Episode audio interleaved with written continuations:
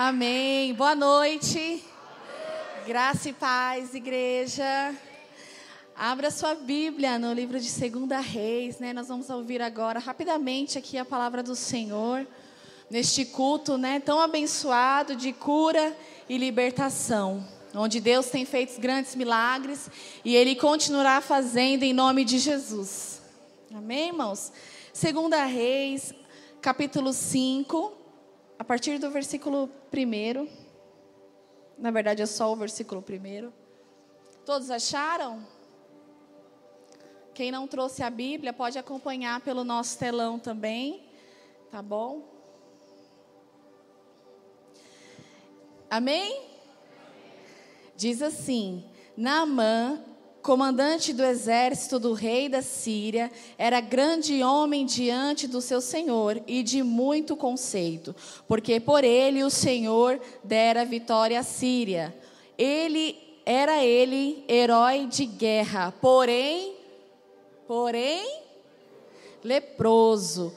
Irmãos, aqui essa história de Naamã, né, que fala aqui no, no capítulo 5, é, diz que esse comandante de guerra, né, esse homem imponente que usava uma farda muito bonita, né, esse homem com medalhas que convivia com pessoas importantes, né, que tinha sua posição ali, mas quando ele chegava em casa, irmãos, e ele abria e ele tirava a sua farda, o que que tinha? A lepra. Então, diante daquela imagem tão bonita que ele sustentava durante o dia, quando ele abria a porta do seu quarto para se trocar, tinha a lepra.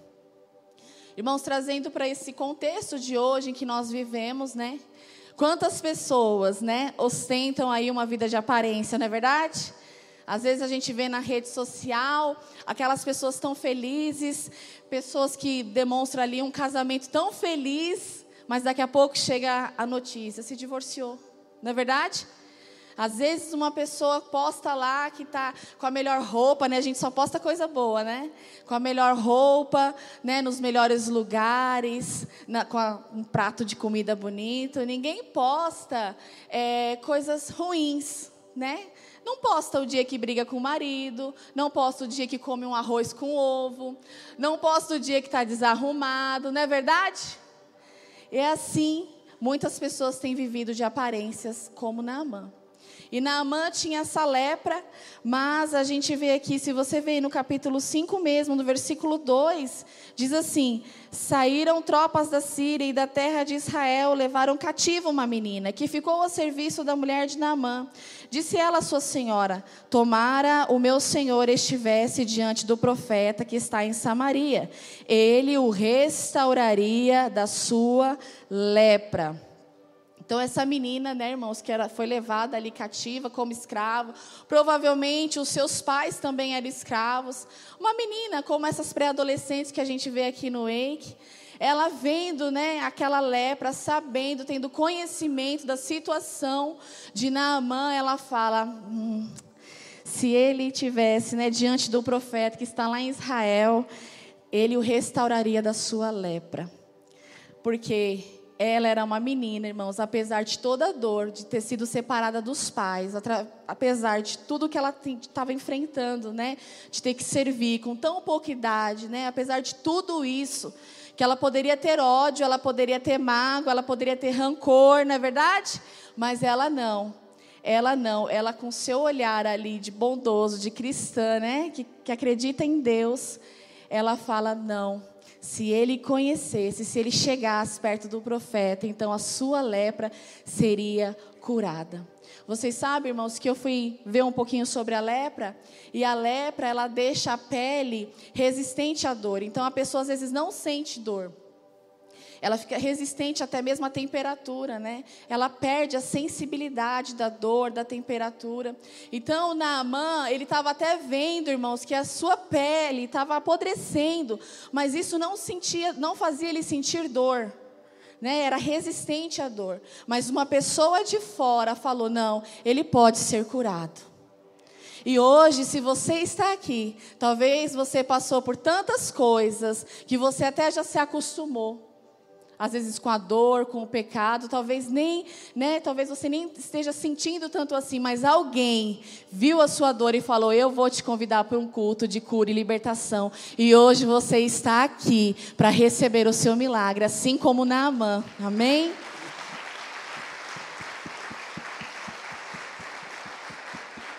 Essa menina, irmãos, mudou a história desse homem. Uma menina tão frágil, tão pequena, que nada poderia fazer. Ela mudou, porque ela era uma enviada de Deus, era um instrumento de Deus. Amém? E aí diz assim, no versículo 10: Então Eliseu lhe chamou um mensageiro, dizendo: Vai, lava-te sete vezes no Jordão, e a tua carne será restaurada, e ficarás limpo. Naamã, porém, muito se indignou e se foi dizendo: Pensava eu que ele sairia a ter comigo, por-se-ia de pé, invocaria o nome do Senhor, o seu Deus, moveria a mão sobre o lugar da lepra e restauraria o leproso. Não são, porventura, Abana e Farfar, rios de Damasco, melhores do que todas essas águas de Israel? Não poderia eu lavar-me neles e ficar limpo? E voltou-se e foi com indignação. Amém? Para Naamã, irmãos, o problema dele era algo físico, era a lepra. Era uma coisa na pele que ele estava enxergando. Mas para Deus não era, era algo muito além. A lepra não estava na sua pele, a lepra estava no seu coração. Ele tinha orgulho. Ele achou que o profeta Eliseu iria falar uma oração ali, meia dúzia de palavras, ia fazer uma mágica e ele estaria limpo. Mas não foi assim, porque Deus tinha que tratar no coração de Naamã. E aí ele, Naamã aqui, com todo o seu orgulho, a gente leu aqui, ó, que ele voltou-se e foi com indignação. Ele achou que, que não era necessário ele se lavar. E aí a gente vê mais à frente, né, que o seu filho fala: "Meu pai, se tivesse falado alguma coisa difícil, acaso não farias? Quanto mais, já que apenas te disse: lava-te e ficarás limpo. E aí então, Naamã mergulhou sete vezes, conforme a palavra do homem de Deus, e a sua carne se tornou como de uma criança, ele ficou limpo. Glória a Deus, glória a Deus.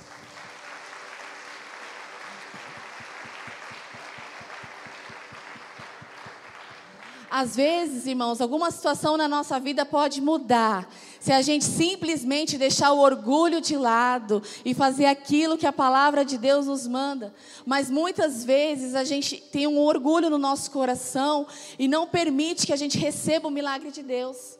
Talvez você fale, não, mas eu não sou orgulhoso. Mas talvez você é uma pessoa explosiva. Talvez você é uma pessoa que não aguenta ouvir nada e você já sai xingando. Talvez você é uma pessoa que não se domina. Talvez você é uma pessoa que, que o patrão fala uma coisa, você não aguenta e você vai saindo como Naamã, que não aguenta. Às vezes não ouve nada, não consegue ouvir nada nem na igreja, que já sai.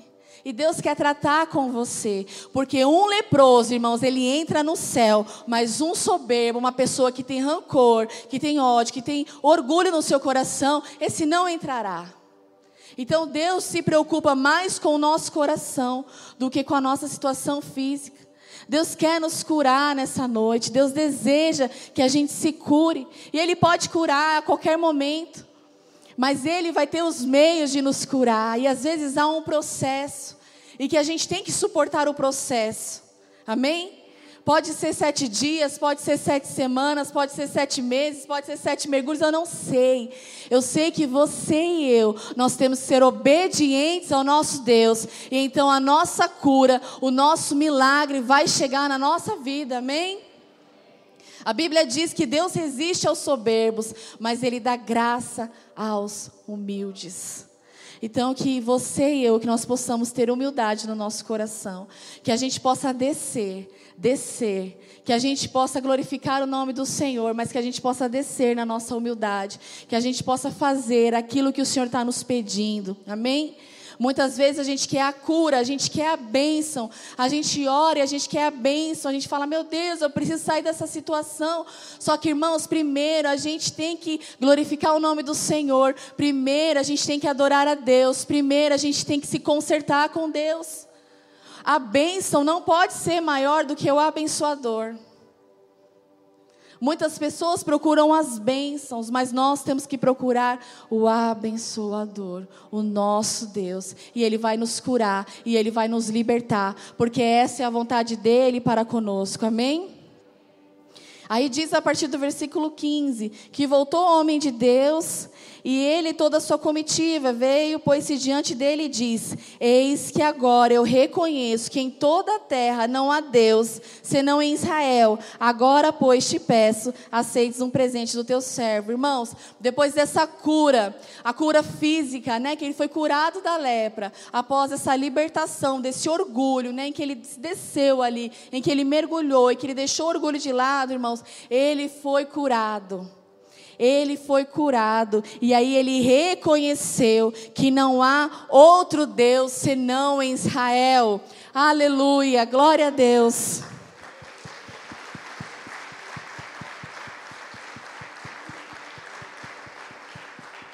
Deus, irmãos, está com as suas mãos estendidas para nos abençoar. Mas sabe o que Ele quer de nós? Ele quer sabedoria, porque Ele foi sábio quando ouviu a menina, não é verdade? Apesar do orgulho que ele tinha, ele foi sábio de ter ouvido a menina. Ele teve humildade, porque ele mergulhou, mesmo de início ter resistido, ele teve a humildade de mergulhar. E Deus quer de nós coragem para não nos importar com o que as pessoas pensem e reconhecermos que Ele é o nosso Deus e dele vem a cura, e dele vem o milagre, e dele vem a libertação, porque Ele é Deus e é poderoso para nos abençoar. Amém? Amém? Então nessa noite, se coloque de pé, erga seu irmão aí. Né? Erga seu irmão aí na fé. Essa palavra, irmãos, tão rápida, mas que nos ensina tanto sobre Naamã, né? Esse homem aí, esse homem que era tão admirado por todos, mas que só Deus sabia a sua condição. E a gente, como eu falei aqui, a gente às vezes vive uma vida de aparência. Só Deus sabe como nós estamos quando a gente fecha o nosso quarto, quando a gente, né, fecha ali e fica sozinho. Só Deus sabe quando a gente tira a nossa farda, né? Mas eu quero te dizer, para Deus não importa o cargo que você ocupa, não importa se você é admirado, se você é menosprezado pelos outros. O que importa para Deus é o seu coração. O que importa é você ter um coração limpo, porque os limpos de coração verão a Deus. Amém? Então vamos erguer nossas mãos, Senhor, diante dessa palavra, Pai, de Naamã, Senhor, que nos ensina, Deus, que nos ensina que devemos ser obedientes, que nos ensina, Senhor, que nós precisamos, Pai, cumprir aquilo que o Senhor está nos pedindo, que nos ensina, Pai, que nós devemos reconhecer a Tua soberania nas nossas vidas, Pai. O Senhor quer nos dar uma vida, Senhor, não de aparências, mas uma vida curada, uma vida restaurada, uma vida liberta, Senhor, de todo mal, de toda enfermidade, Senhor. E nós estamos aqui hoje, Senhor, como Naamã, Senhor, pedindo que o Senhor venha nos mostrar, que o Senhor venha nos curar, Deus. Que o Senhor venha, Senhor, nos abençoar nessa noite e que saiamos daqui com o coração limpo, Senhor, para a honra e glória do Teu nome, em nome de Jesus. Amém. Amém.